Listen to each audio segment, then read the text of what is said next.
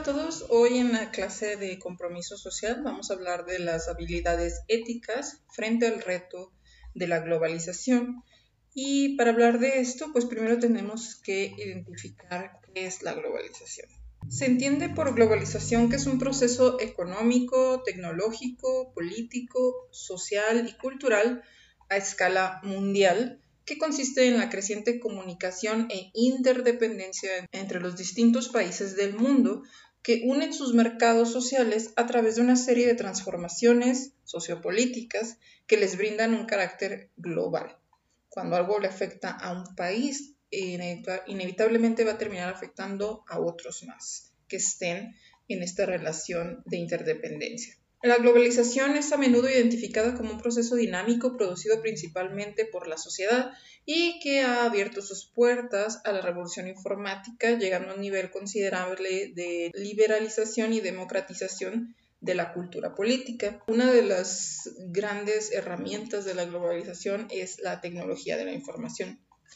Este proceso tiene que ver con la civilización occidental, y se ha expandido alrededor del mundo en las últimas décadas de la edad contemporánea, que es desde la mitad del siglo XX hasta el siglo XXI y lo que, vamos, lo que llevamos del siglo XXI. Se caracteriza en la economía por la integración de las economías locales a una economía de mercado mundial, donde los modos de producción y los movimientos de capital se configuran a escala planetaria, cobrando mayor importancia el rol de las empresas multinacionales y la libre circulación de capitales, junto con la implantación definitiva de la sociedad de consumo. Mientras tanto, en la política de hoy en día los gobiernos van perdiendo atribuciones en algunos ámbitos que son tomados por la sociedad civil en un fenómeno que se ha denominado sociedad red.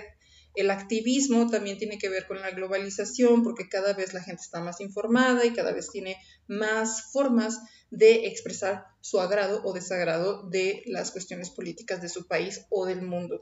Geopolíticamente, el mundo se debate entre la unipolaridad de la superpotencia estadounidense y el surgimiento de nuevas potencias regionales, como lo es China, por ejemplo, y las relaciones internacionales. La sociedad civil también toma protagonismo en el debate internacional a través de organizaciones no gubernamentales o internacionales, como la son eh, la ONU o cualquier otra organización que esté que vea por la población a nivel internacional. La valoración positiva o negativa de este fenómeno o la inclusión de definiciones alternas o características adicionales para resaltar alguna inclusión de algún juicio de valor pueden variar según la ideología del interlocutor.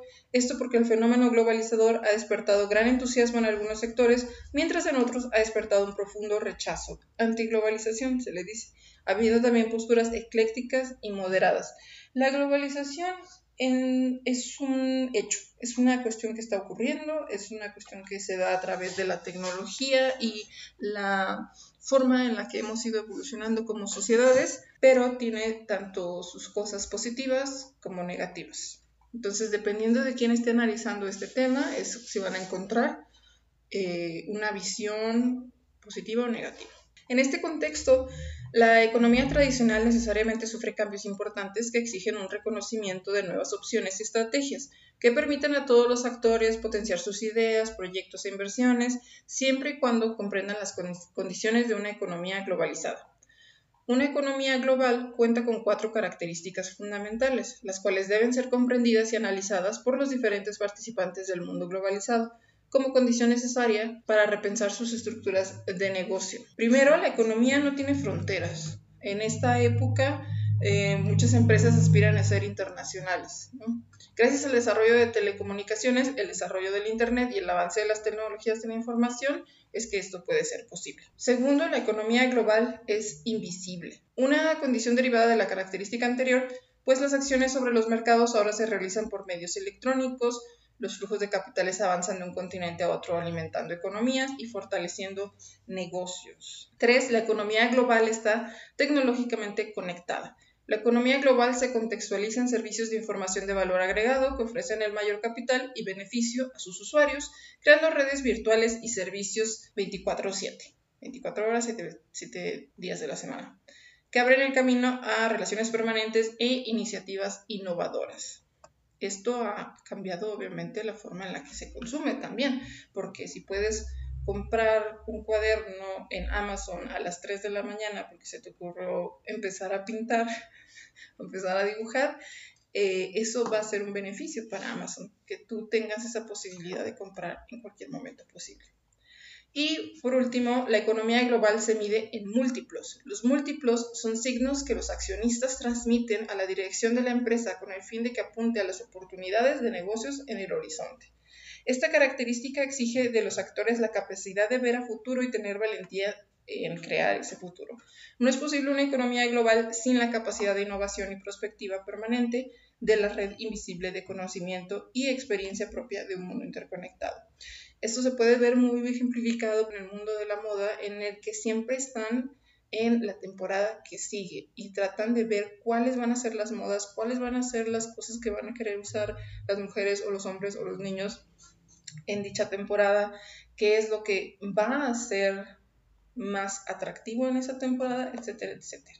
La, la moda no solo impone, sino que también busca dentro de la sociedad qué es lo que sigue. La globalización es un proceso imparable al que están impulsando en forma definitiva la tecnología y el afán humano y económico por romper barreras. En este entorno, en el que la competitividad, el consumismo o la lógica de los resultados se erigen como principios generales de funcionamiento, los directivos necesitan afianzar algunos valores, creencias y su propia personalidad para no perder la orientación y las referencias necesarias. El afán por la globalización no debe de hacer que se pierda de vista que el hombre es un ser espiritual y corpóreo que necesita una serie de coordenadas espaciotemporales para existir y que le sirven a la vez de referencia en su actuación para no perderse. Muchas veces las empresas buscan tener un beneficio económico, un crecimiento y se pierden los valores y la ética de la empresa. La globalización tiene muchas cosas a favor. Abre infinitas posibilidades de actuación, la supresión de barreras y de límites es siempre algo bueno para favorecer la libertad humana, pero al mismo tiempo se corre el peligro de perderse en un mundo que de pronto se torna inmediato. Esa es la idea del Global Village o de la Villa Global. El mundo entero se vuelve del tamaño de una aldea. Todo está al alcance de la mano, todo es inmediato, todo es fácil, todo es instantáneo. Sin embargo, el, problema es que se puede perder la perspectiva porque todo está a la misma distancia. Lo lejano y lo cercano se confunden. Así que ahora vamos a ver unos principios éticos para la globalización. Estos deberían de tenerse en cuenta si se quiere adoptar una actitud éticamente comprometida en la sociedad actual. Primero tendríamos el principio personalista. Este principio se enuncia de siguiente modo. La persona es siempre un valor en sí misma y por sí misma y, como tal, exige ser considerada y tratada. Esto equivale a decir, en términos negativos, que la persona nunca puede ser utilizada como objeto de propiedad o con fines utilitarios. Como vimos en la clase pasada, esto muchas veces se deja de lado, no se toma en cuenta y se utilizan, por ejemplo, las sweatshops de las que hablábamos en las eh, diapositivas de la semana pasada, en las que se niega y se invisibiliza los derechos laborales y los derechos humanos de muchas personas en talleres esclavos, en los que muchas veces viven, en los que muchas veces trabajan una cantidad de horas poco saludables, en condiciones peligrosas para la salud y para el cuerpo, y bueno, un montón de cosas. La actividad de la empresa debe orientarse al desarrollo del individuo. Esto tiene, esto tiene relación con los empleados de la empresa que tienen una serie de derechos como el salario justo, puestos de trabajo digno, desarrollo personal, etcétera, etcétera, que deben respetarse. Pero también se relaciona con otros stakeholders de la empresa, con los clientes, a quienes hay que proporcionar un servicio y un producto que no solo sea útil, sino también bueno, es decir, que contribuya a su desarrollo, y con los proveedores y demás stakeholders para los cuales se tiene que cumplir obligaciones de justicia. Muchas veces también se ha hablado de la obsolescencia programada. Eso viene a romper también con la ética de la empresa. Cuando tú creas un producto que sabes que se va a descomponer en tres meses para que el cliente lo vuelva a comprar. Eso también es algo que afecta a los stakeholders. No todo lo técnicamente posible debe hacerse. Hay cosas que aunque sean técnicamente posibles, deben evitarse porque pueden suponer un deterioro para las personas. Luego tenemos el principio de orientación al bien común. Una dirección de empresas éticamente responsable debe de tener este objetivo. La orientación al bien común estimula a la persona y a la empresa a ir más allá de los intereses particulares y a buscar aquello que es bueno para el conjunto de la sociedad.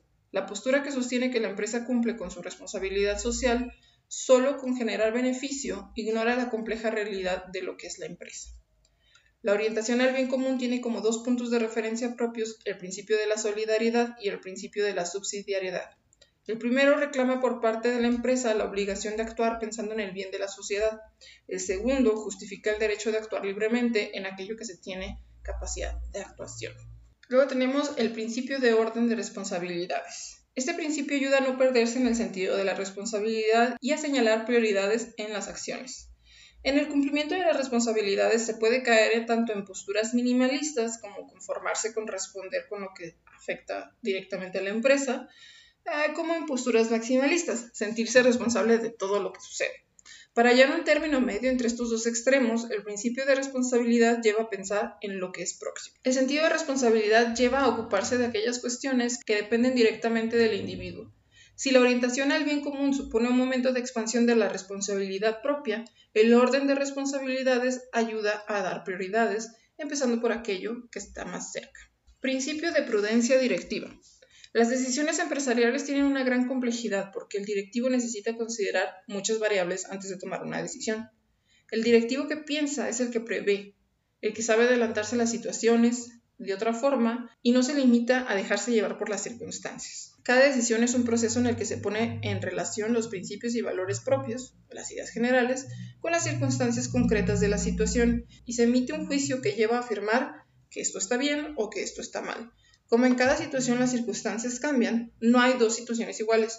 No es posible actuar solo con grandes principios, sino que en cada situación es necesario considerar todas las circunstancias, todos los factores posibles. Sin principios tampoco se puede concluir nada, o mejor dicho, se puede concluir cualquier cosa. A partir de esos principios es que puede desarrollarse toda ética empresarial. Ahora lo que vamos a ver va a ser un caso práctico del que van a tener que responder unas preguntas.